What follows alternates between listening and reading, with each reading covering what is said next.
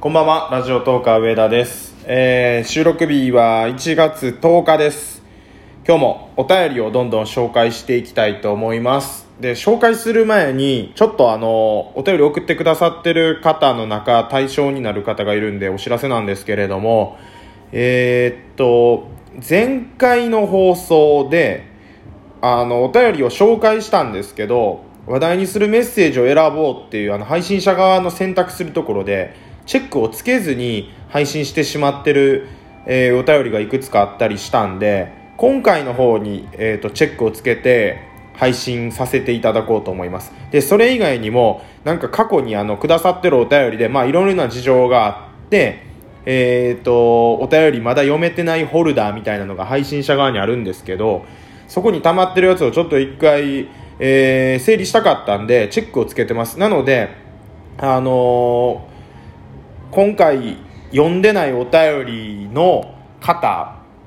読んでないお便りの方、はそうですね、がいるかもわからないんですけど、その方は基本的には前回その話をしてます。で、中には、あの、すごい過去に読んだんですけど、ちょっとあの、今になってチェックマークをつけたんで、なんか急に通知が来て、なんじゃこりゃってなってる方がいたら、本当にすいません。もしなんか、これどういう意味ですかってなったら、なったら、またお便りで質問していただければ大変お手数なんですけれども、えーっと、何かしらの形でお返事させていただきますんで、そのようにさせていただきたいと思います。で、えーまだまだお便りですね、読めてないのがたくさんありますんで、なんとかね、あのー紅白の前に特にいっぱいいただいてたんで、それを年始にどんどん読んでるんですけど、ちょっとまだ読めてないのがあるんで、頑張って読んでいきたいと思います。まあ、頑張ってっていうか、ほんまにありがたいし、モチベーションになってるんで嬉しいんで、もう、喜んで読んでいきたいと思いますって言った方がいいですね。えー、それでは、じゃあ、お便り読む前にタイトルコールしておきましょうか。これもね結構恥ずかしいんですよ。タイトルコールするの。あのー一時期というかずっと収録配信してて麻痺してきてたんですけど今改めて考えたらカラオケ撮ってねで「ラジオトーカー上だの!」っつって一人で誰もいない部屋のところで叫ぶっていうのはまあまあ恥ずかしい。人からよりも恥ずかしいですよね。だってカラオケって歌うところですから。っていう自分との葛藤を毎回戦いながら、えー今日も高らかにタイトルコールをしたいと思います。その高らかっていうのが一番いいかもしれない。参りましょう。ラジオトーカー上田の夜中に笑ってほしいラジオ。は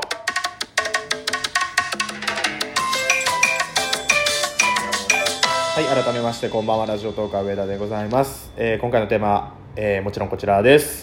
お便り紹介。では早速まだ紹介できてないお便り参りましょう。あとたくまたくん宛てにも来てるお便りがあるんでね。3人でいる時にまたちょっと読みたいんですけどって感じです。それ以外のお便りを今回中心に読んでいきましょう。ではまずはこちらの方。宇治のベーブ・ルースさんからお便りいただいております。何が人気番組や。ってことで。えー、他のトーカーと比べたらまだまだ全然や。かろうじて中堅トーカーの仲間入りを果たしたぐらいやと思います。人気になりたいならもっと面白い配信をしていこう。上田さん大好きです。頑張ってくださいということでお便りいただいてます。ありがとうございます。えー、っとねこれ最初読んでる時にこの最後の「上田さん好きです。頑張ってください」の2行がかなりスペースが空いて一番下に2行あったんでめちゃめちゃアンチお便りやと思ってビクついてたんですけど全部読むと実は応援してくれてたってお便りでございます。えーっとねなんかね自分でああ人気番組になったみたいななんかフリーというかボケみたいなのが多分あったんでしょうね。ちょっとだいぶ寝かしちゃったんで あのもう拾いきれてないんですけど。えー、ということだったはず。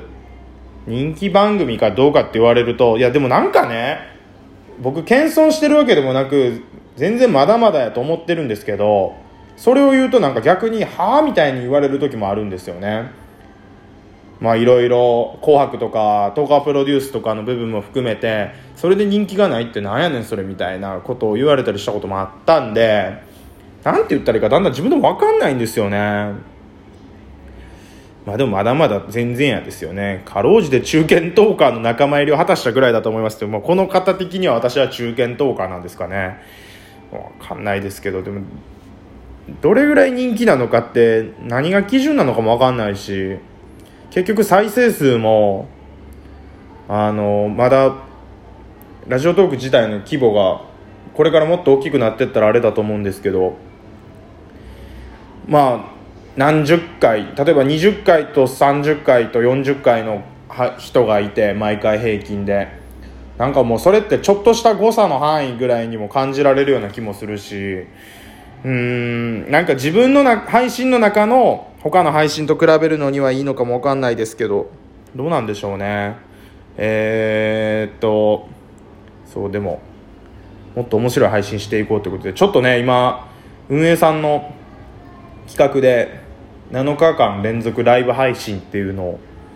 やられてて。で多分7日終わったらまた次の7日間で第2弾第3弾っていう風にして1ヶ月ぐらいずっとライブ配信を毎日やっていこうみたいな。で最初の1週間は延長チケット3枚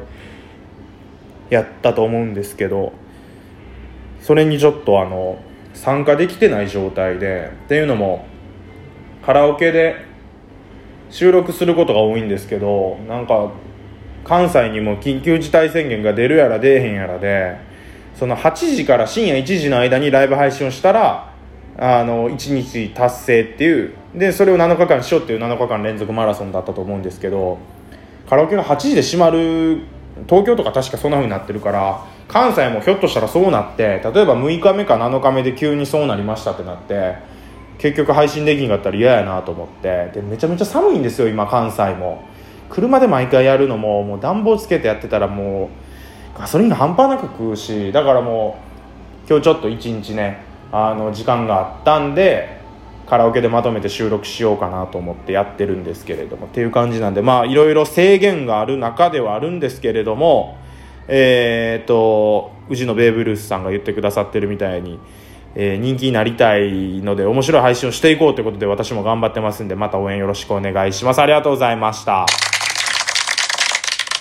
えー、続きましてえー、ラジオネームみつらんさんからいただきました。えー、はじめまして。いつも楽しく聞かせてもらってます。上田さんの好きな女性のタイプを教えてくださいということでありがとうございます。この方ライブ配信にも何度か来ていただいた方だと思います。いつもありがとうございます。えっとね好きな女性のタイプ。芸能人で言うと吉岡里帆。えー、っともともとは黒木メイサが好きだった。俺なんかだからね好きなタイプっていうよりはなんかその時好きになった女性が好きみたいな感じかも。なんか黒木メイサ多分中学ぐらいの時に好きだったんです。で高校で石原さとみが好きになって大学で AKB がめっちゃ全盛期になってそれこそ前田敦子とかも最初好きやったんですけどなんかその時々でなんか好きな女性コロコロ変わって一貫性ないんですよね。ああでもアナウンサー好きかも。女子アナが好きかも。うん。最近はそうでもないかな。一時期騙されてましたね。あの裏の顔があるであろう女子アナの表の顔だけを見て。ああこんななんかお仕事もテキパキできてで愛嬌もある女性っていいなと思ってたんですけどなんかどうやら最近いろんな人にいろんなタレントさんとのやり取りとか見てると女子アナの人もやっぱりちょっと裏の顔あるんかなとか言って思い出したりして。でも分かんないですけどね芸能人なんて。何が表で何が裏かみたいな。うん。だってもうそれぞれのね芸能人のキャラでやってるわけですからフワちゃんだってほんまはあんなキャラじゃないやろうし敬語使うやろうしとかやって思うんですけれども。好きな女性のタイプか。色白い人が好きですね、うん、これは昔からそうかも。じゃあ黒木メイさんなんやねんって話になっちゃうんですけど色白の女性が好きです。うん。痩せてる太ってるとかはああでもあんまりにも激太りしてたり激痩せしてたりするとちょっと嫌かも。あとおっぱいの大きさは特にこだわらないですね。これ蜜蘭さんっていう名前いつも気になってるんですけど京都の風俗の名前ですよね。この蜜蘭の経営者なのかなんか分かんないですけど私が蜜蘭に行って蜜蘭の店員にあの女性のタイプ合わせするんでどんなタイプですかって聞かれるんやったら胸はこだわらないって言うと思う。うん。あとは何やろう。喋るのわーって喋る人は嫌かも。自分もそうやから、うん、聞いてくれる人の方がいいかも。どっちかっていうとゆっくり喋る人の方がいいかも。トーカーさんでいうと誰なんやろ。うーん癒し系のトーカーさん。喋り方だけでいくと乾ぬいさんとかになるのかな。にゃんこさんとかその辺りの人かな。でもぬいさんも最近チケボンと一緒に喋ってる時に結構あの あのキャラキャラがなんか崩壊っていうかあれが本来のキャラなのか分かんないですけどまあねそれ言い出したらにゃんこちゃんもあのなかなか尖ってる部分があったりするしもう分かんないです女性は。女性は分からん。えー、っと聞いてくれそうね。話聞いてくれる人がいいかな。あと笑いのツボ一緒の方がいいっすね。うん。一番大事な気がする。だから最終的にずっと今外見の話中心にしてましたけど内面の部分で言うんであればやっぱり会話のなんか会話する時にわざわざその人のチューニングに合わせずになんかもう普通になんか無意識に喋ってそれでこう会話として楽しめる人って言えばいいのかなんか人によってはその人と喋る用の自分みたいなのをちょっと作って喋らないといけない時あるじゃないですか、まあ、仕事とかが特にそうだと思うんですけど。そういうのじゃない方がいいかな。笑いのツボ大事だと思う。一緒に例えばテレビとか見てて自分が笑ってるところで自分の気になってる女性も笑ってへんかったらちょっと嫌かも。うん。あとは何やろう。えー、っとセックスの時に喘ぎ声がめちゃめちゃでかい女の人はちょっと嫌かも。吐息混じりに喘いでくれる人がいいかも。ちょっとこう恥じらいながら喘ぐ感じかな。もうなんか中にはあの一人暮らしとかでもう隣の部屋にも聞こえるぐらい「あーあ」っつってあのあえぐっていうよりも悲鳴みたいな人いるじゃないですか。あれは嫌かもしれないですね。はい。なので上田さんの好きな女性のタイプはあえぎ声があの吐息混じりの人ということで覚えていただければと思います。三らさんありがとうございました。お便り他にもあるんですけどもうちょっと時間が終わっちゃう。ありがとうございました。すいません。ありがとうございました。